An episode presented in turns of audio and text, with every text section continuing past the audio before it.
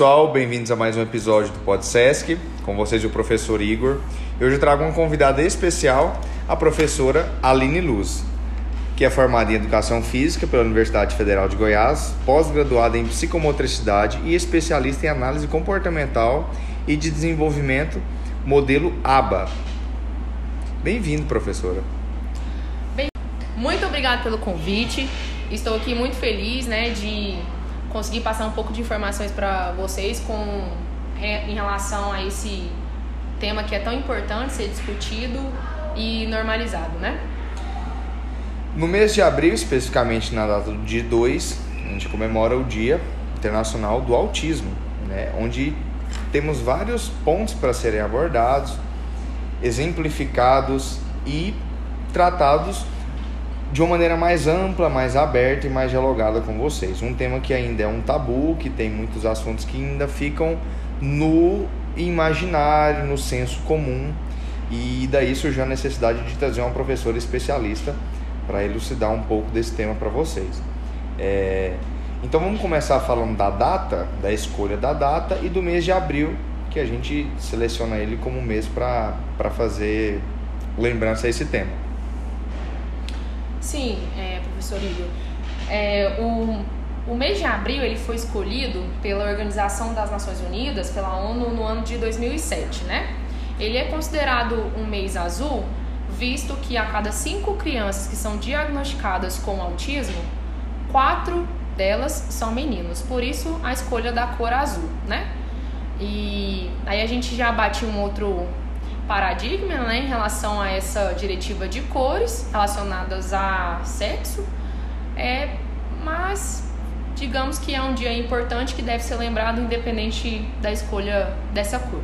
Eu também estava vendo é, numa pesquisa sobre essa questão das cores, é uma coisa que transcende a questão do gênero, porque a cor azul também leva a ideia de paz, de mansidão, de pacificidade, né? Então leva uma questão mais voltada para calma apesar do gênero masculino estar mais presente nesse, nesse no, no transtorno do espectro autista, né? Exatamente. Mas é realmente bem importante lembrar, a gente já quebra esse paradigma das direções, do, do direcionamento de cor com o gênero. Exatamente. Hum, o, eu vou agora falar um pouco em relação a esse dia, a importância desse dia, já que o autismo, é, ele vem aí desde 2004 sendo é, monitorado, né? Antigamente já tinha esse monitoramento, mas era um pouco menos emergente. É, a partir de 2004, o número divulgado pelo CDC, que é o Centro de Controle e Prevenção de Doenças, é, em 2004 ele era de uma pessoa a cada 166, né? E de 2012 para cá a gente veio com o número de 1 a cada 88, e em 2018 de 1 a cada 59 e em 2022 nós temos é, uma pessoa a cada 54. Hoje nós temos um total de 4,84 milhões de pessoas que têm o diagnóstico né, de autismo e sem contar as pessoas que é, têm o, o diagnóstico negado ou mal informado, né? E esse o autismo ele vem sendo mais difundido hoje, né? O autismo ele sempre existiu, mas a gente tem aí dados históricos de que o autismo antigamente ele era tratado como uma doença mental em que as pessoas que tinham essa dificuldade de se relacionar, de falar, de conversar, era chamada como pessoas que tinham uma doença mental, né? E ao invés de tratamento, essas pessoas era, elas eram reclusas para que elas não é, compartilhassem dessa chamada doença, né? Antigamente, mal, mal falado, é, que ele passasse esse, essa condição e esses fatores para outras pessoas. O modo que a sociedade encarava a saúde mental anos atrás é bem complicado, né? Não tinha um tratamento direcionado, eles não eram incluídos na sociedade e nem tinham nem recebiam da sociedade uma devolutiva de entendimento, né? Era Exatamente. uma questão de basicamente prender ele, prender ele em espaços onde eles ficavam reclusos mesmo e tratados como pessoas que estavam ali aguardando a morte e simplesmente é, era um peso para a sociedade e tinham suas, é, as suas necessidades negadas, não tinham zero, na verdade tinham zero nível de acesso e de, e de convívio. É, Em, muito, em muitas obras da década de 1960, 70, isso relata com, isso é relatado com bastante pesar, né? A gente fala do autismo também é uma briga pela, pelo acesso às pessoas que têm dificuldade, né? Dificuldade ou alguma doença, algum transtorno mental que pode colocar eles em condições de necessidades especiais. É, exatamente. E hoje é, existem vários estudos, né, que procuram identificar, né, a origem do autismo, já que o autismo ele é uma condição em que a pessoa não tem um exame que identifique aquela condição, né? O que é, o que pode aí definir o autismo são as observações que são feitas pelos testes e alguns exames neurológicos também diagnosticam algumas, é, diagnosticam algumas disfunções né, cerebrais. E existem alguns sinais que são os sinais principais considerados fundamentais de observação na infância que fazem com que essas crianças elas sejam é, de forma atípica colocada no meio.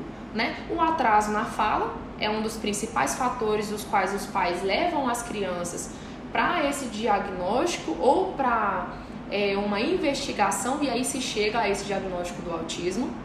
A parte da regressão na fala, aquela criança que ela compreende, ela consegue conversar, consegue se comunicar e por algum motivo, né, a criança começa a regredir essa fala. A falta de contato visual também é um fator bastante observado né, nas crianças que têm o autismo.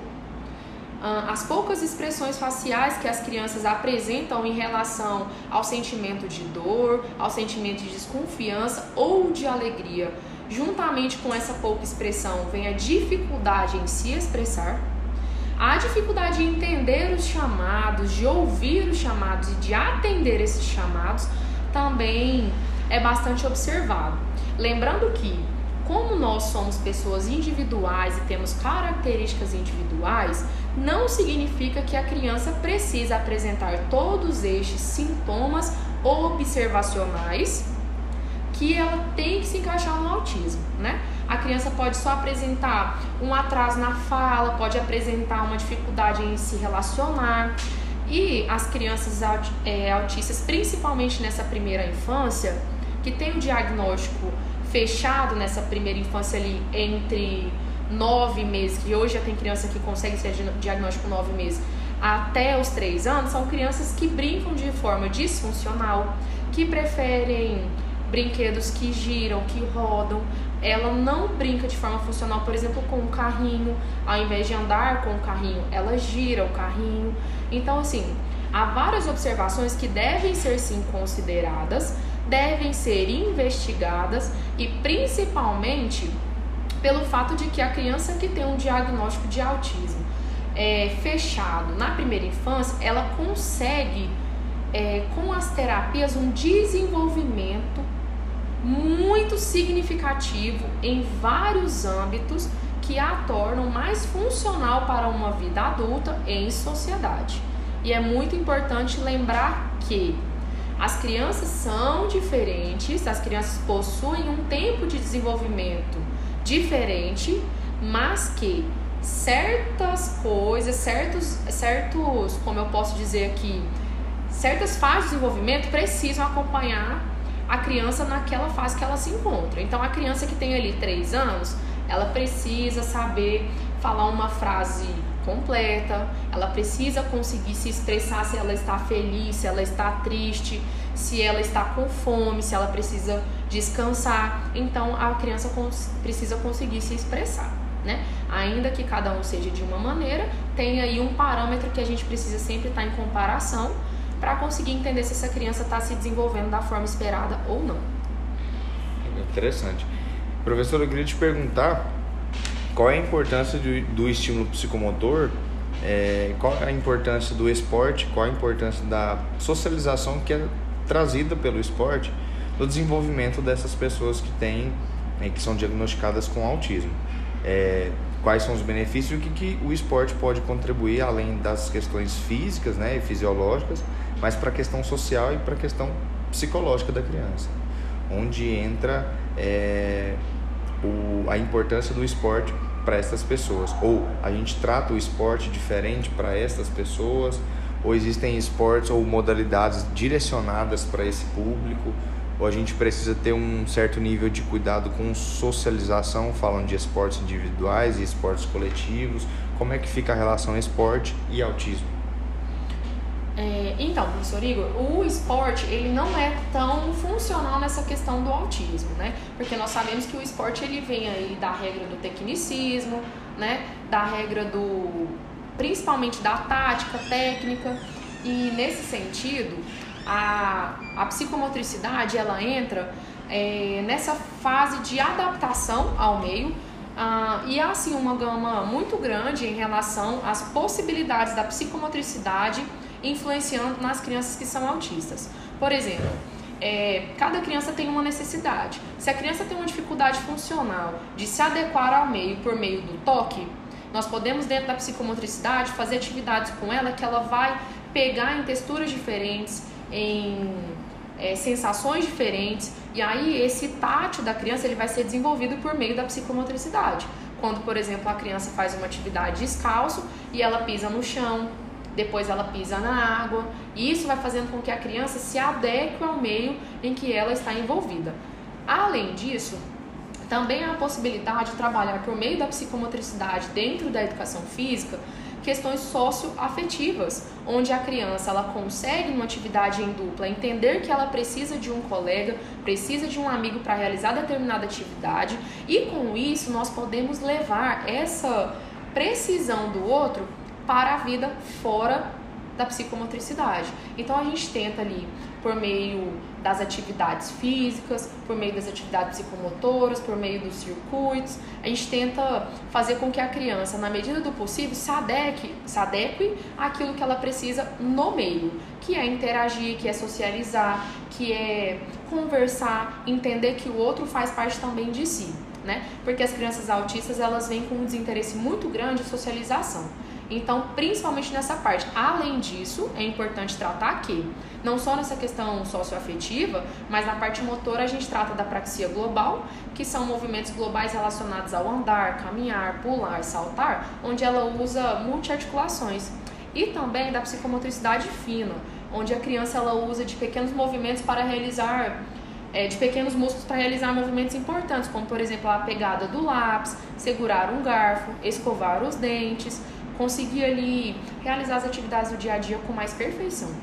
Então, as atividades pré-desportivas seriam as mais adequadas para esse público. Exatamente. Não contando com regras, não contando com a necessidade de socialização, mas com estímulo específico. Também, porém depende, visto que a regra, as regras do esporte, elas podem também entrar em consonância com as regras sociais, as quais devemos sentar para esperar, as quais devemos escutar o outro para saber como agir. Então a gente tem uma consonância entre as regras do esporte que a gente pode sim, de forma é, bem lúdica, associar essas regras com as atividades que as crianças podem fazer no dia a dia. E lembrando também, Igor, que é muito importante saber qual nível de autismo que essa criança se encaixa, né? Porque tem crianças que a gente consegue ver que tem um desenvolvimento é, que é considerado mais, mais evolutivo, tem crianças que já têm mais dificuldades. Assim como eu disse no início desse, dessa nossa conversa, cada criança se adequa de um jeito e elas vão desenvolvendo a partir daquilo que vem de fora para dentro. Então, quanto mais estímulos, maior o desenvolvimento. Correto. E eu queria trazer um ponto bem importante que você discorresse também sobre ele, que é, é antes do diagnóstico, é, como o primeiro, o primeiro convívio é dentro do, do seio familiar e as primeiras observações comportamentais também, falando do geral, são tidas nesse ambiente é, a importância da aceitação e do convívio familiar para o desenvolvimento das crianças. Sim, é, nós sabemos que os pais, as pessoas que estão dentro de casa com a criança, são as pessoas que passam a maior parte com essa criança. A partir do momento que o pai ele nega o diagnóstico de autismo, ele está negando o tratamento, né? A criança autista, ela precisa de estímulos diferentes e mais acentuados para uma modulação comportamental.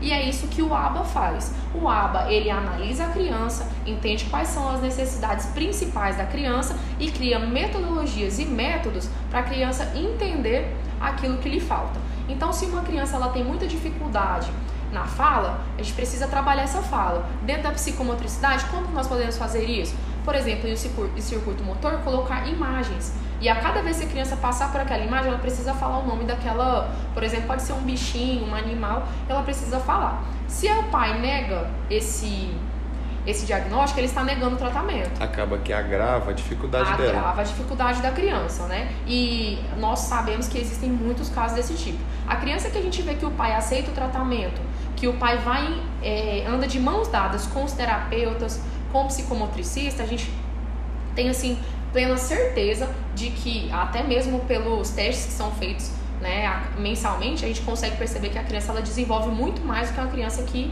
lhe é negado o tratamento. Né? Hoje aqui no SESC nós temos uma criança, né? inclusive hoje eu vi uma conversa com a mãe dessa criança, que ela tem o diagnóstico de autismo, ele tem o diagnóstico, e essa criança começou a fazer o tratamento com dois anos de idade, onde ele não falava, não interagia, tinha muita dificuldade de se relacionar. E hoje ele está aí com sete anos de tratamento, tem nove, ele tem nove anos hoje. E ele é uma criança assim que, para você perceber que ele tem o autismo, é preciso assim muito muito cuidado mesmo, porque ele não não apresenta assim muitos sinais por conta desse desenvolvimento que foi sendo gradativamente construído durante as terapias que ele, que ele faz muito interessante. Eu queria finalizar com um espaço mais aberto para você deixar algumas recomendações, algumas dicas ou orientações para quem convive com os autistas ou para quem pode encontrar essas pessoas em alguns dos ambientes que ela convive. Sim, e eu acho muito válido a gente fechar esse podcast com esse assunto, é, neste ponto do assunto, né, falando sobre que as crianças autistas elas têm mais dificuldade com relação ao som, com relação ao toque. Então, se você conhece uma criança e sabe que ela não gosta de um som alto, sabe que a criança não gosta que fique tocando nela, sabe que a criança tem aquela certa dificuldade em resposta, é preciso investigar. E mais do que isso, é preciso respeitar. Por quê? É, as crianças autistas elas têm muitas sensações ao mesmo tempo. Então, ao mesmo tempo que ele está ouvindo, ele está vendo, ele está sentindo, e tudo isso ali no cérebro da criança gera um certo desconforto, que é o que a gente diz quando a criança está desorganizada. E uma criança autista desorganizada, ela pode ser confundida com uma criança que está dando birra, o que não é verídico. Né? É preciso observar essa diferença, é preciso que não haja julgamento em relação a esse comportamento e é preciso que a criança ela sinta, se sinta confortável para se reorganizar, né? é, não é fácil hoje a, a vida da, da criança autista ela é uma vida difícil porque ele está o tempo todo sofrendo a questão do preconceito, ele, ele está sendo negado nas escolas porque precisa de acompanhante, ele está sendo negado em relação ao tratamento. Inclusive, recentemente nós tivemos uma vitória em que a Unimed não pode mais limitar a quantidade de terapias que são feitas em relação a psicopedagogia, fonoaudiologia, a terapia ocupacional. Isso foi uma vitória. Professor, eu agradeço muito a sua participação, a sua contribuição. É uma honra para nós contar com essa altíssima qualidade para tratar do tema. É... E eu queria, no mais, deixar o espaço aberto para você trazer mais sobre seus conhecimentos e seus esclarecimentos sobre o tema. Muito obrigado pela presença, muito obrigado pela contribuição e eu fico muito agradecido nesse momento por ter contato com um, conteúdo e um material de tamanha qualidade. Muito obrigado. Eu que agradeço vocês pela oportunidade, né? Principalmente ao SESC por trazer, SESC Campinas por trazer essa, essa abordagem tão importante nesse sentido de evoluir, né? E se houver alguém que tiver alguma dúvida em relação a alguma criança estiver ouvindo esse podcast, pode entrar em contato conosco que a gente pode te ajudar nesse sentido da identificação, certo? E um abraço a todos vocês.